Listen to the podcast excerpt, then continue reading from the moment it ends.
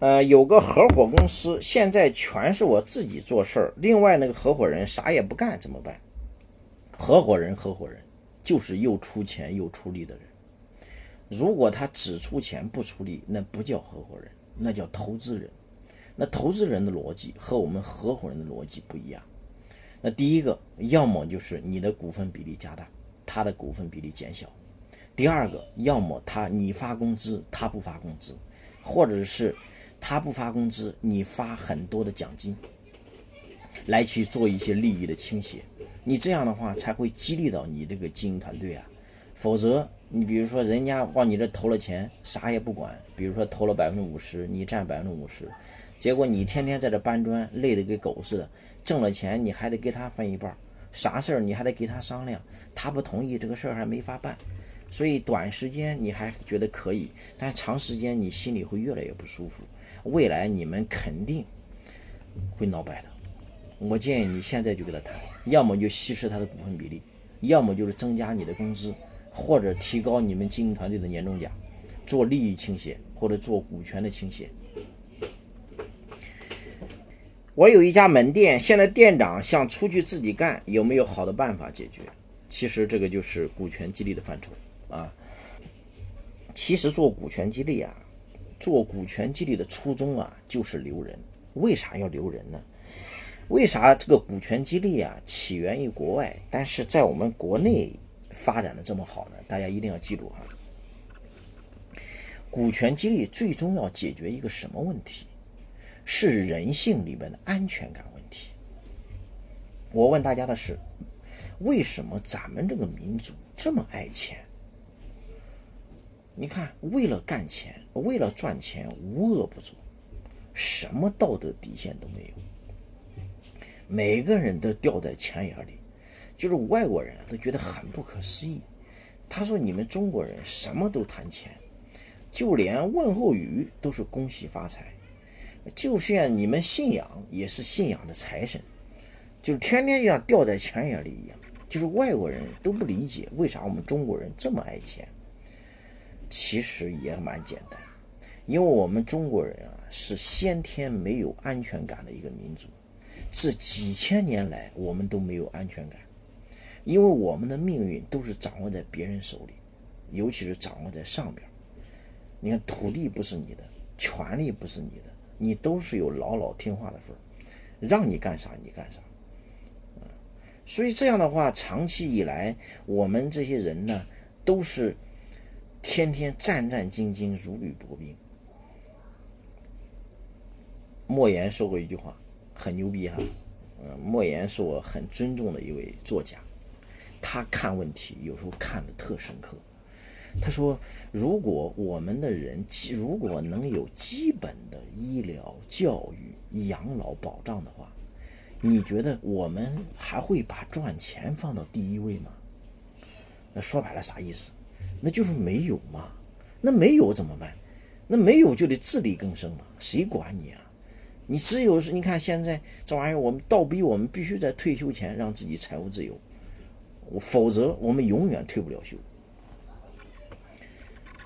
他说：“如果大家不把赚钱放到第一位，还会有那么多尔虞我诈吗？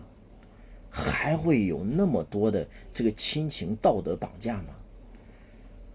他说：“如果没有，其实我们的这种相互之间的爱才会更自然，这个社会才会更为和谐。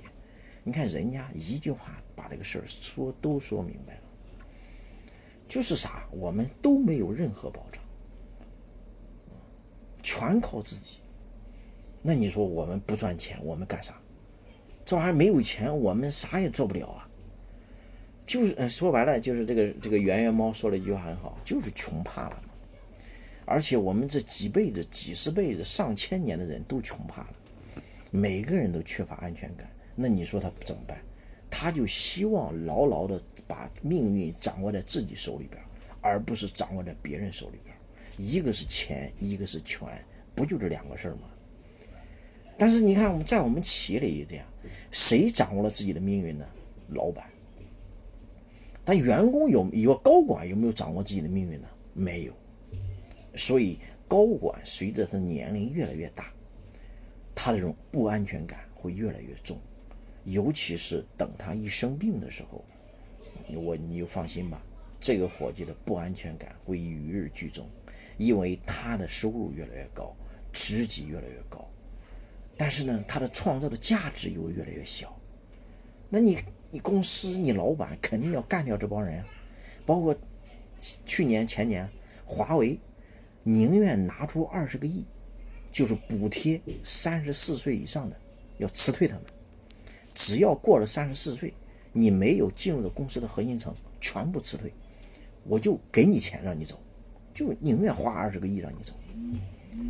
那你这样的话，这是公司，公司要新陈代谢，要发展，他就必须要干掉老陈，扶持骨干，培养苗子，他没办法，那没办法，所以你看你的高管在公司，他之前做出的贡献越大，成绩越好。他未来的不安全感会越重。那我们反过来，我再问你，老板，你在公司确实有安全感了，但是你为什么要移民呢？你告诉我，对吧？你把移民这个事儿想明白，你就把高管为什么要出去创业这个事儿也想明白了。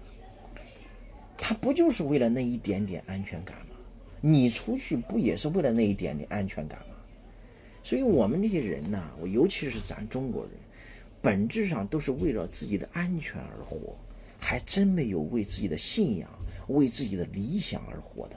我们的追求的层次，目前还都是在最低的层次，就是让自己起码能够活下去，还停留在这个层面呢。你像马斯洛那个需求层次理论，这玩意安全是第一位，其他都是其次。所以这样的话，我建议你也要考虑高管的安全性问题。那高管就问你一句，他说：“老板，我把我的青春全部给了你，你能给我什么吗？